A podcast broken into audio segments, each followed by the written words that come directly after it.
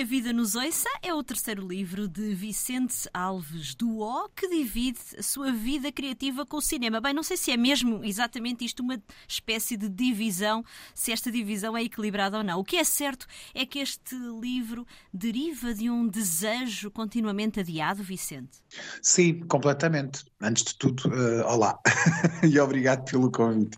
Sim, um, ehm, eu acho que eu sempre tive uma relação, aliás, a minha primeira relação é com, as, é com a palavra, é, é, com a literatura, é com os livros.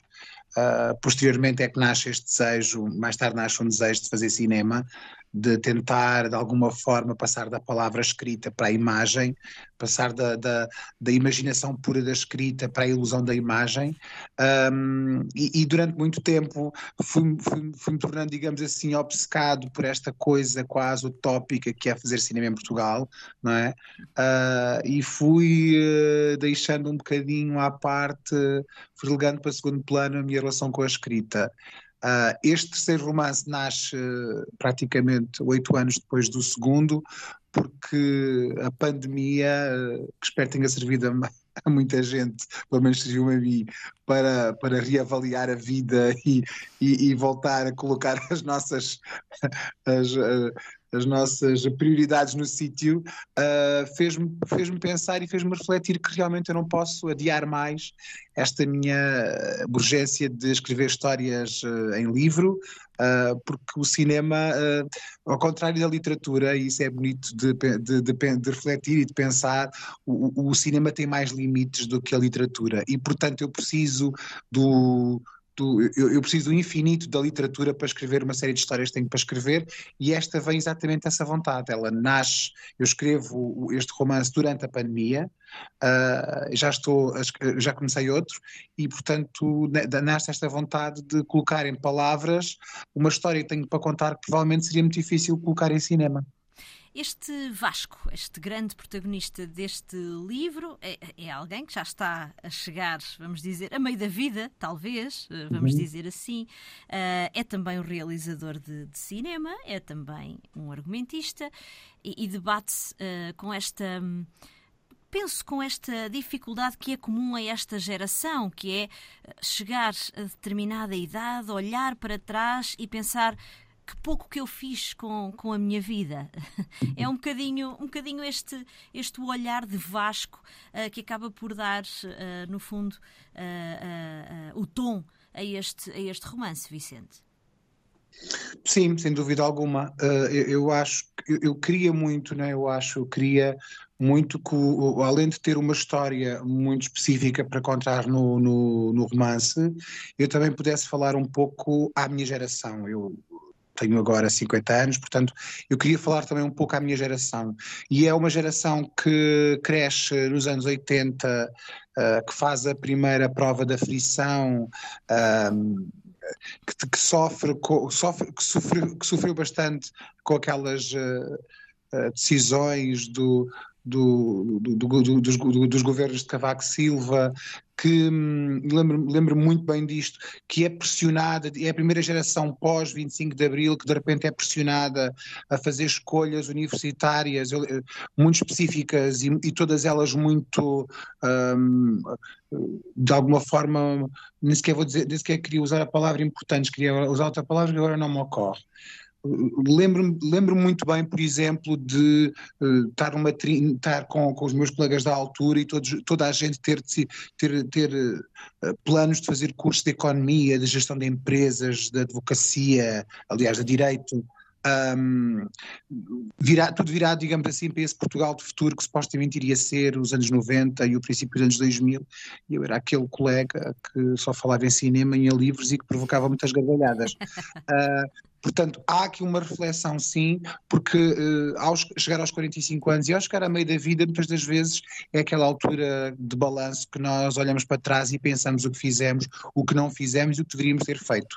E eu sou daquelas pessoas que acredita profundamente que em Portugal há muita gente que faz escolhas profissionais não tanto por ser realmente aquilo que mais desejava ser ou fazer, mas aquilo que de alguma forma foi encontrando à sua frente e ao qual se foi acomodando. Não coloco de parte, como é óbvio, uh, o facto das pessoas terem que, porque ganhar dinheiro e ter alguma qualidade de vida não é de todo isso, mas é um facto é que eu acho que nós arriscamos pouco e temos muito medo. Temos muito medo do futuro e, e do imprevisível. E então somos, somos facilmente atraídos por situações estáveis e, e digo isto porque eu lembro perfeitamente quando, quando em casa disse que queria ser cineasta, eu, na altura, era funcionário público na Câmara Municipal de Sines. A primeira reação da minha mãe foi: meu, oh, filho, por favor, tens um emprego tão seguro, estás ali tão bem, uh, de, todos os, tens o, teu dinheirinho ao fim do mês, tens a tua vida tão organizada. E eu lembro de olhar para a minha mãe como se estivesse a olhar para uma pessoa que estivesse a falar uma língua estranhíssima, um aramaico, uma língua já, já, já, antiga, que já saiu, de, já está em desuso, porque aquilo para mim não fazia sentido, ou seja, eu, eu, eu, eu, eu cresci a perceber de alguma forma que o risco tinha que fazer parte da minha vida, e portanto este, este Vasco, que, que, que tem uma relação também complicada com a mãe, exatamente pelas escolhas que fez quando vem para Lisboa, portanto eu queria aqui um paralelismo, digamos assim, com a minha vida, não é a minha vida, mas é um paralelismo, não é? Nós estamos, os escritores estão continuamente a roubar a vida, seja a sua, seja a dos outros, uh, mesmo quando eles dizem que não, que é tudo fruto da imaginação, Uh, mas este Vasco vem, vem, vem, para Lisboa, vem fazer cinema e chega uma altura em que equaciona se realmente aqueles filmes que fez e aquelas opções que fez estão certas ou não. E com isto ele arrasta uma série de amigos e arrasta uma imagem de Portugal, uh, que é a imagem que eu tenho, que é entre essa coisa do futuro e do passado, uh, num presente que está continuamente a remediar-se. Eu, eu, eu, criei lá uma brincadeira, uma metáfora, digamos assim, à volta de uma ex-namorada dele que, que compra património abandonado ou maltratado, não é? Exato. E que faz obras e converte aquilo tudo em condomínios ou apartamentos de luxo e, e, vende, não é? E é um bocado este Portugal também que eu identifico, que é, é, um, é um Portugal, por exemplo, que, que, que saiu abruptamente, e isto tem muito a ver com os anos 80 e 90, que saiu abruptamente do século XIX, porque de facto durante a ditadura o país parou, não é? vamos, vamos ser sinceros, uh, havia, havia, existia Lisboa e depois eu acho que aquela, frase uh, o resto é paisagem ou o resto é país real, nasce exatamente do fato de, de uh, a, a ditadura ter privilegiado muito, não é, de alguma forma, a capital. E, e é, mas é um país que sai abruptamente do século XIX e quer à força entrar no século XXI, não construindo nenhuma, não construindo estrutura que de facto um, torne, o torne mais uh, simples, mais viável e mais consistente, não é? É por isso que nós somos o país que mais compra automóveis e, e, e telemóveis de, uh, topo de gama e depois provavelmente somos o país mais burocrático da Europa comunitária, não é? Conseguimos a ter uma coisa chamada imposto, uma coisa criada pá, no século XV ou XVI que é o imposto de selo, que é uma coisa que ainda nós todos pagamos e que teve ter para aí 400 anos, que é o imposto de selo, que é uma coisa extraordinária, nunca ninguém aboliu o imposto de selo, quando nós já pagamos impostos por tudo e por nada. E aquele imposto que tem centenas de anos foi ficando, quer dizer, é, esta, é este lado um bocadinho ridículo que, que também está presente no filme e que eu gostava que não, não é uma coisa que eu escrevo assim uh, como olhem, olhem, olhem sobre o que é que eu estou a falar mas ela está lá. E o que é certo é que uh, a doença da mãe de, de Vasco, uh, Alzheimer, acaba por ser a doença que o faz abanar, digamos assim, e que o faz repensar até uh, o, o seu percurso artístico. Eu, eu, tal qual como a personagem, eu vivo na calçada da memória. Tantas parecenças, falo, Vicente. E enquanto, e enquanto eu falo consigo, tenho um gato no colo chamado Mimi, portanto as parecenças são muitas. Que também foi adotado Não. na rua. Exatamente. E que também sabe o que vai acontecer antes das coisas acontecerem. Ok. E também atira livros ao chão quando não gosta dos autores, provavelmente. uh, não, eu acho que. Hum, eu acho que eu, eu, sempre fui muito fascinado pela ideia de memória e confesso que é a única coisa que eu acho que nós guardamos e que de facto, e que de facto possuímos, que é a nossa memória. A memória dos sentimentos e emoções, a memória de pessoas, a memória de lugares.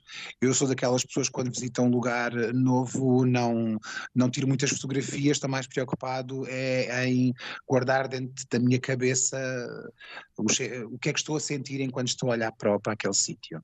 E portanto isto é uma coisa até bastante particular. Mas eu, a memória, para mim, é uma coisa que me fascina. Uh, a memória passada, a memória, a memória futura, uh, o que aquilo, a imaginação, portanto, tudo aquilo que está dentro da cabeça. Como é que uma pessoa, por exemplo, descobre uma vocação artística, ou seja, uh, porque é que as pessoas mais velhas começam de, de repente a lembrar-se das coisas quando eram muito mais pequenas, muito mais novas, por exemplo, não, não se lembram se calhar o que almoçaram no dia anterior, mas são capazes de descrever o primeiro dia em que foram à escola, quando tinham seis anos.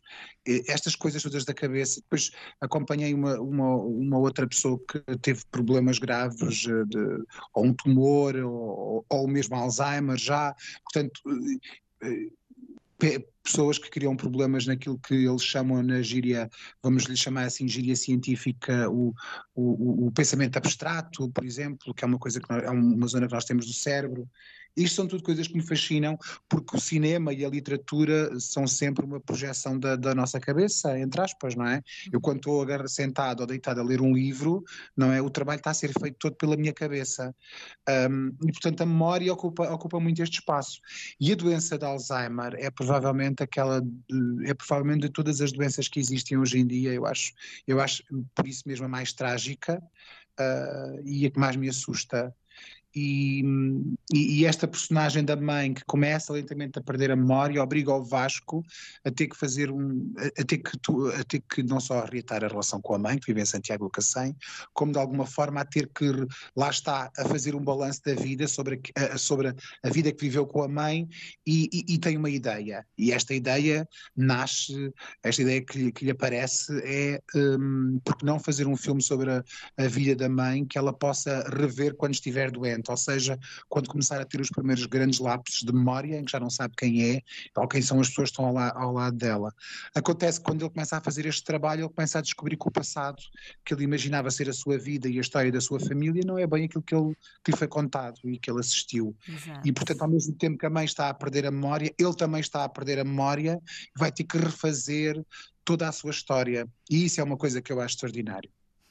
Há que. É... Sim? Que é uma, é uma, é uma coisa que é quando nós somos obrigados a ter que uh, olhar para a nossa própria vida numa, de uma perspectiva diferente, que é uma coisa que raramente a vida nos obriga a fazer, não é? Ou é quando estamos, do, ou quando estamos doentes, ou quando morre alguém muito querido, ou é muito raro, não? ou quando, ou, ou como, quando estamos. Uh, ou descobrimos qualquer coisa, ou então é quando descobrimos qualquer coisa que de repente muda essa percepção que nós temos. E, e eu gosto muito desse assunto, digamos assim, ou desse campo, Uh, se calhar por sou alentejano, os alentejanos têm esta relação com a planície, porque a planície quando as pessoas brincam com a inércia do alentejano, é? com a preguiça do alentejano, há uma coisa com a qual elas, elas, elas nunca equacionam que é o alentejano, enquanto está sentado, está sentado debaixo do chaparro, ele não está a dormir, ele está a pensar. Eu digo sempre isto. Ele está é a pensar. Exato. Ele está a pensar e está a olhar para aquele infinito que lhe dá inúmeras possibilidades de pensamento, que é muito contrário, por exemplo, à, às pessoas do norte quando estão rodeadas de montanha. A montanha serve muitas vezes, é por isso que a gente diz, eu, eu lembro quando trabalhei sobre o António Variações e fui a Amares e andei lá por cima e eu pensava, e, e estava a tentar pôr um bocadinho no papel, no, no, papel dele, eu pensava, claro que tinhas que sair daqui, tinhas que cantar, claro, estás rodeado de muralha, a muralha é a montanha. É a montanha. E essas pessoas quando estão rodeadas da montanha, ou seja, quando se sentem aprisionadas, uh, têm uma energia e uma força, porque elas têm que, de alguma forma, galgar aquela montanha para ver o, ver o horizonte, ver o que é que está para lá, que vida está para lá. O, o, o Alentejo é exatamente o contrário, não é? A, a, a, planície e o horizonte apenas lhes diz uma coisa: sou infindável e não há mais nada senão isto, não é? Uh, e, e, portanto, ele tem que, tem que se refazer no pensamento, ou ele tem que se construir no pensamento e na ideia.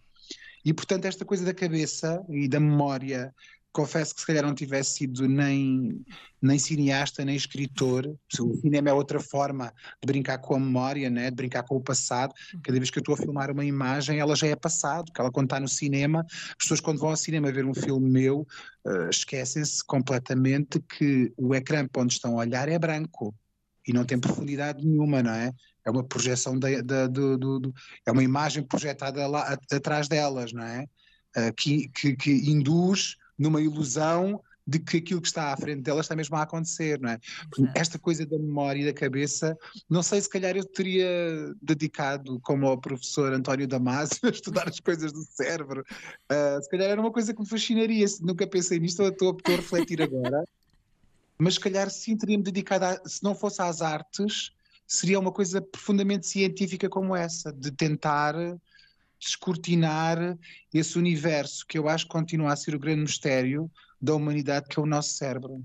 Sem dúvida. Bem, e, e, o desfecho deste livro é uma completa surpresa que não vamos revelar. O que nos parece, Vicente, é que o que, um, o que produz em termos literários é um pouco um caminho, um, um caminho alternativo àquilo que nos propõe através do seu cinema, porque no seu cinema gosta muito de abordar figuras que saíram da norma. Uh, e, uhum. e, até, uh, bem, até mais de metade deste livro temos Vasco, que é uma personagem que vive dentro da norma. Mas o Vicente no cinema gosta de nos mostrar a vida como, por exemplo, de variações de Flor Bela ou até de Amadeu, pessoas que viveram fora da norma. Uh, será que é para não perdermos esta capacidade de sonhar, Vicente?